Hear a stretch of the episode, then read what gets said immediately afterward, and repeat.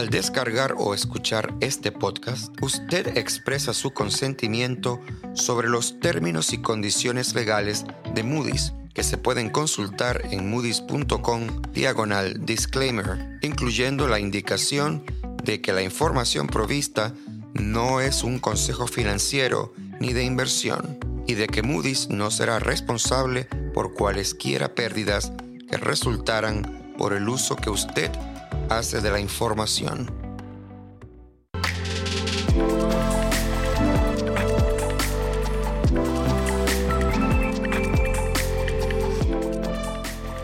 Hola, bienvenidos a un episodio más de Moody's Talks Perspectivas América Latina. Los saluda desde Nueva York Ariane Ortiz Bolin, Vice President Senior Credit Officer para América Latina en el equipo de estrategia de crédito de Moody's Investor Service. Hoy presentamos un nuevo episodio de este único podcast de Moody's en español y lo hacemos discutiendo un tema muy relevante para América Latina, el fenómeno climatológico de El Niño. El Niño, porque se aparece cerca de Navidad, como el Niño Dios, se caracteriza por el calentamiento de las superficies en el Pacífico, cerca de la línea ecuatorial, y por un cambio en la dirección del viento. Si bien es un fenómeno global, afecta más a América Latina. ¿Y por qué nos preocupa en Moody's? Bueno, nos preocupa porque puede causar daños físicos e interrupciones en las operaciones de los gobiernos, empresas y de proyectos de infraestructura. Típicamente ocurre cada dos a siete años y dura más o menos como un año. La última vez que experimentamos el niño de manera fuerte fue en el 2016-2017 y este año los expertos meteorológicos predicen que hay más de 80% de probabilidad de que el niño sea moderado y 56% de probabilidad, poco más de la mitad, de que sea fuerte. Entonces, comparado con el 2016, nosotros en Moody's esta vez pensamos que las entidades que calificamos tienen menos flexibilidad financiera para afrontar este choque. Y esto es porque ha habido épocas de bajo crecimiento económico, se ha acumulado más deuda y además hay altos costos de financiamiento para poder enfrentar los costos que se vengan de este choque. Ahora, dicho esto, sí pensamos que la mayoría de los sectores y países que calificamos van a navegar el impacto sin experimentar mayor estrés crediticio. Y bueno, para conversar a fondo sobre este tema y entender mejor cuál es el impacto a nivel sectores, a nivel países, a nivel regiones, tengo el gusto de que me acompañen desde Sao Paulo Alexandre Albuquerque, Vice President Senior Analyst de instituciones financieras. Desde Buenos Aires nos acompaña Martina Gallardo, Vice President Senior Credit Officer para corporativos. Y desde la Ciudad de México nos acompaña Adrián Garza, Vice President Senior Credit Officer de Proyectos Públicos e Infraestructura. Todos ellos de Moody's Investor Service. Martina, me gustaría por favor comenzar contigo por el tema corporativo. Las empresas que están más expuestas a este fenómeno son las de las industrias de recursos naturales, que son muy importantes para las economías de América del Sur. Ahora, según la visión de Moody's, Martina, ¿qué regiones y sectores están expuestos y a qué riesgos climatológicos? Hola, Ariani. Sí, las industrias de recursos naturales son particularmente relevantes para las economías de la región y un fenómeno como este típicamente puede generar daños físicos materiales a la agricultura, a la minería y la pesca. Este fenómeno en Latinoamérica tiende a generar fuertes lluvias e inundaciones en algunas áreas, pero también genera sequías, muy altas temperaturas y hasta incendios en otras, ¿no? Eh, si observamos los efectos del niño sobre un mapa, por ejemplo, de Latinoamérica, veríamos que este fenómeno genera sequías principalmente en el norte eh, de América del Sur y algunos países de América Central, principalmente a lo largo del norte de Brasil, Colombia y Panamá, pero a su vez genera fuertes lluvias en ciertas zonas a lo largo de la costa del Pacífico, pero también en ciertas zonas de Brasil, Argentina y Paraguay. Si bien las lluvias beneficiarían, por ejemplo, al sector agrícola, ¿no? A través del riesgo, también existen riesgos de daños a través de inundaciones en los campos que conlleven pérdidas de cosecha o de animales, dependiendo de la severidad del fenómeno. Si bien las empresas invierten siempre en minimizar los riesgos relacionados con el clima, solo pueden reducirlo hasta cierto punto. A su vez, Mayores temperaturas y climas más secos en el norte de América del Sur y ciertas zonas de Centroamérica incrementan el riesgo de incendios forestales. Y aquí en particular, esta situación amenaza a una gran parte de la selva amazónica, dañando posiblemente la calidad del aire y la vida vegetal y animal en la zona y poniendo en riesgo la infraestructura en ese lugar. Además, si bien los campos de producción agrícola en la región central occidental de Brasil tienen baja exposición a este fenómeno, la parte sur del país sí se vería afectada por el incremento de las precipitaciones. En el sector de la minería, que es otro, eh, otro sector importante del cual hablamos en nuestro reporte, el exceso de lluvias y los deslizamientos de tierra pueden ser particularmente peligrosos y generar interrupciones en la actividad minera principalmente en aquellos países con gran base minera como Brasil, Chile y Perú. En el sector de la pesca, el niño eleva la temperatura de los océanos y genera que los peces migren hacia lugares más alejados de la costa o más profundos en las aguas, lo cual genera mayores costos y daños en la producción para las principales industrias exportadoras pesqueras de Chile, Perú y Ecuador. Muchas gracias, Martina, muy claro. O sea, en el norte es donde pueden ver más sequías y entonces se pueden afectados el sector agrícola en Brasil, pero después si te mueves hacia Perú, Chile, el sector minero es el que se puede ver afectado y hasta algunos se pueden beneficiar, como mencionabas, por, por mayor lluvias y, y vaya a haber mayores cosechas.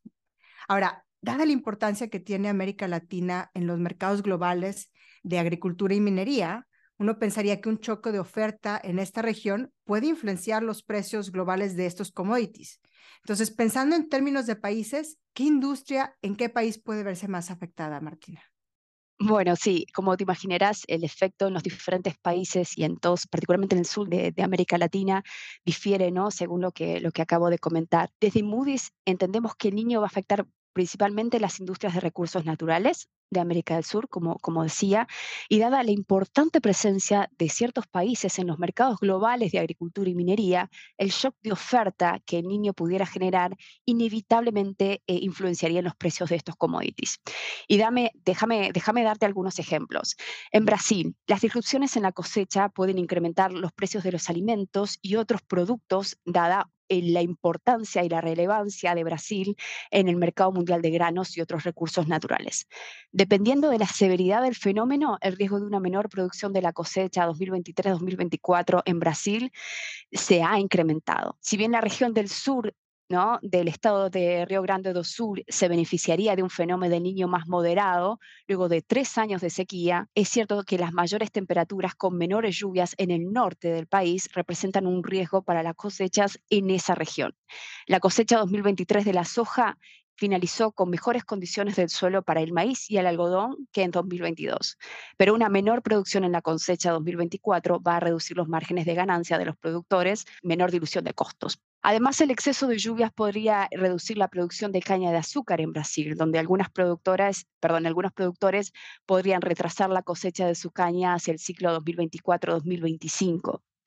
Hasta el momento, el clima ha favorecido el azúcar en los estados de San Pablo, Mato Grosso y Minas Gerais, y vemos que los niveles de producción y crashing se van a incrementar para los productores de etanol de azúcar, pero condiciones más húmedas de lo adecuado podrían impedirles cosechar la caña de azúcar, posponiendo entonces estos beneficios para la cosecha del ciclo 2024-2025. Sin embargo, es importante aclarar que vemos que condiciones más secas y cálidas para los principales productores mundiales de azúcar como India y Tailandia van a mantener restringida la oferta global de azúcar y por ende van a brindar soporte a los precios hasta 2024.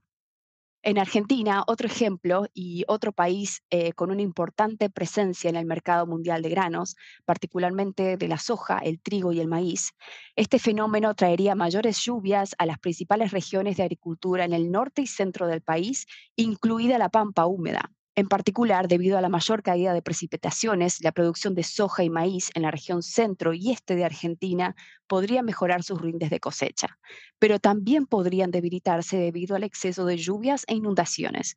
Y también las empresas podrán verse afectadas por las disrupciones en logística, en el transporte terrestre y en los puertos. A su vez, y dada la importante participación de Brasil en el mercado global de mineral de hierro, el exceso de lluvias podría reducir la producción o el transporte de este mineral y generar inflación en su precio.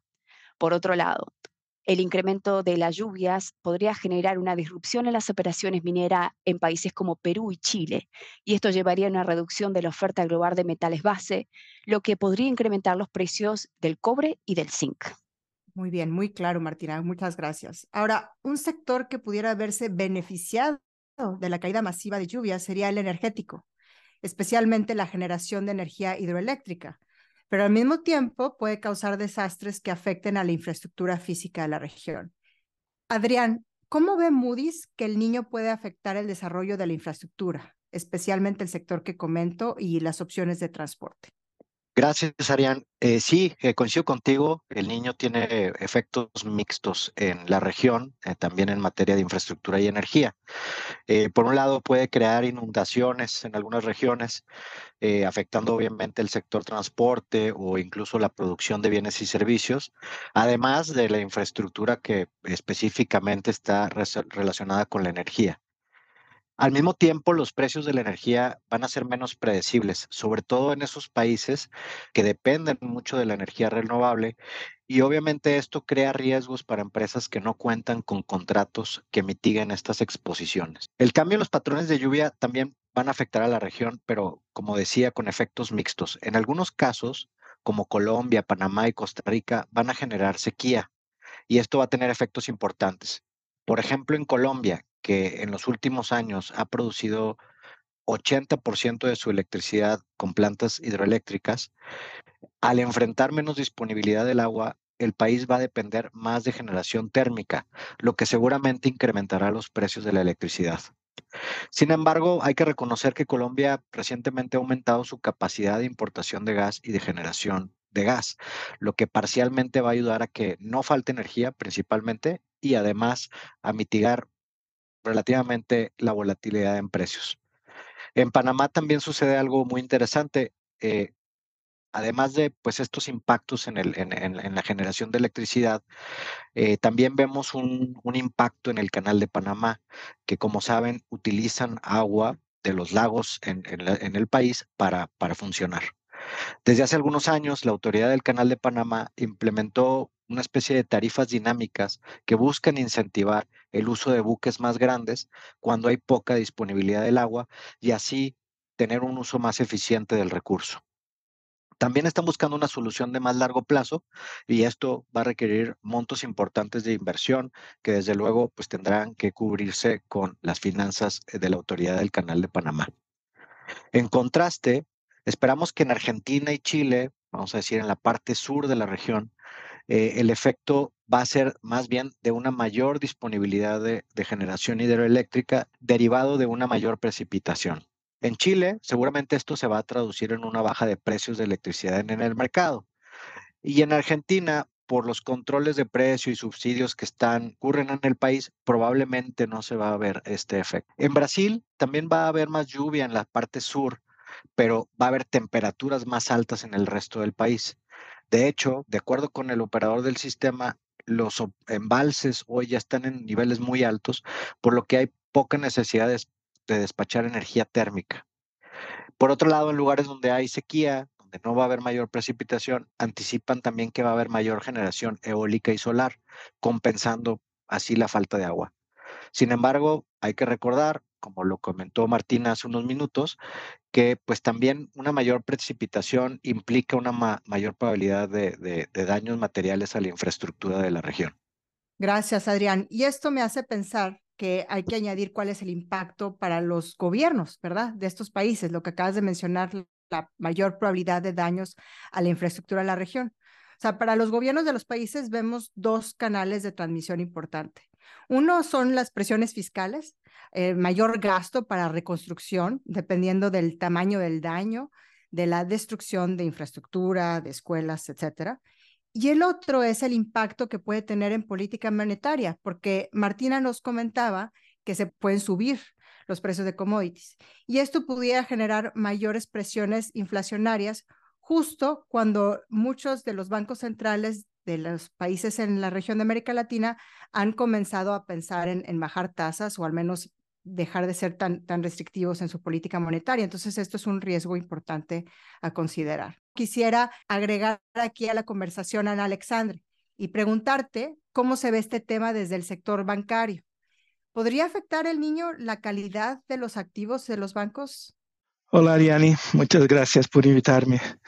Ah, primeramente, es importante señalar que la gran mayoría de los países latinoamericanos vemos sectores bancarios con exposiciones modestas a las industrias de agricultura y minería, excepto Paraguay, donde los préstamos agrícolas representan más o menos un 30% de los créditos del sistema. Por eso, vemos que el impacto directo a la calidad de activos de los bancos en la región no sería tan relevante en el caso de un niño más severo. Debilite la capacidad de los tomadores de pagar sus deudas. Es importante destacar que el sector agrícola representa una parte importante del PBI de varios países en Latinoamérica. Pero, claro, está el efecto más indirecto que podría ser un poco más importante a través del aumento de, en los precios de los productos agrícolas, lo que a su vez podría generar una presión inflacionaria, afectando el crecimiento económico de los países de la región.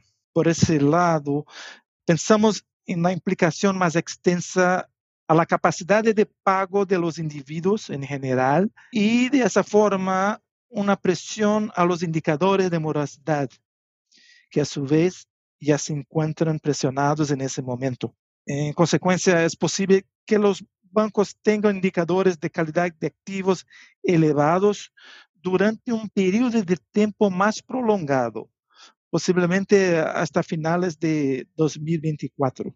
Aunque en varios países en la región seguimos viendo un aumento en los índices de morosidad, después de la adopción de políticas monetarias contractivas en los últimos dos años, como una forma de frenar los procesos inflacionarios en la región, ya hemos observado una estabilidad en los índices de morosidad de bancos en Brasil, por ejemplo, en el segundo trimestre de 2023. Muy bien, entonces sí puede haber un impacto en los indicadores de calidad de activos, pero a pesar de lo que dices, como mencionabas al principio, esperamos un efecto moderado en la mayoría de los bancos porque no están tan expuestos a estos sectores. Entonces, es, es justo decir que no esperamos que incluso con un, el niño severo haya un impacto importante en la calidad de los bancos. Ah, no en la calidad de, los bancos, no de una forma directa. ¿no? Eh, nosotros no creemos que los bancos, por ejemplo, cambiarán sus procesos de otorgamiento de préstamos debido al evento del niño en la región. En verdad, hemos observado un aumento significativo en la concesión de créditos agrícolas en Brasil, por ejemplo, que creció alrededor de un 30% en el año, en marzo de 2023 y también de igual manera durante el año hasta marzo de 2022. En Colombia, los bancos tienen un gran potencial de crecimiento en la concesión de crédito al sector agrícola, ya que su participación en préstamos al sector es muy modesta. Además, en toda la región, los gobiernos continúan ofreciendo subsidios o líneas de crédito a los productores agrícolas, como el programa Reactiva Perú, que fue extendido por el gobierno peruano para ayudar a empresas afectadas por el ciclón Yaku y para prepararse ante los efectos del niño en 2023. Ese interés de los bancos por el sector agrícola está apoyado por los buenos resultados de la región y los precios de las commodities. Pero también es importante señalar que los bancos se han vuelto más conservadores en su política de créditos en general. Sin embargo, eso pasó debido al aumento en la morosidad general en esos sistemas entre fines de 2021 y 2023, especialmente por una mayor debilidad en la capacidad de pago de los tomadores de préstamos de consumo. Ahora, hablando específicamente sobre la temática ASG, nosotros creemos que los bancos y los reguladores en la región están cada vez más familiarizados con la gestión de riesgo climático físico. En Colombia, el país ha avanzado en el tema de la taxonomía verde, siendo el primer país del hemisferio occidental en adoptarla en abril de 2022. En Brasil, ah, el Banco Central ha exigido que los bancos publiquen informes sobre riesgos y oportunidades ASG en junio de 2023. Eh, además, en su informe de estabilidad financiera en mayo de 2023, el Banco Central incluyó los resultados de una encuesta sobre la percepción de los participantes del mercado sobre los efectos del riesgo climático. Quizás para concluir, yo diría que todavía existe una gran demanda de inversiones en infraestructura en la región. Y el mayor reto para los gobiernos es aumentar el flujo de capitales para estas inversiones, ofreciendo condiciones de estabilidad macroeconómica entornos regulatorios sólidos, para que los inversionistas aporten recursos en proyectos de largo plazo. E, e, en ese contexto, los bancos tienen interés en participar con financiamientos directos y también ofertando servicios y productos de bancos de inversión. Bien, con esto concluimos el episodio de hoy. Ha sido verdaderamente muy interesante escucharlos. Muchas gracias, Martina, Alexandre, Adrián, por sus comentarios y participación en Perspectivas, el podcast de Moody's dedicado a América Latina. Gracias a ustedes que nos escuchan por su interés en nuestro análisis. Hasta la próxima.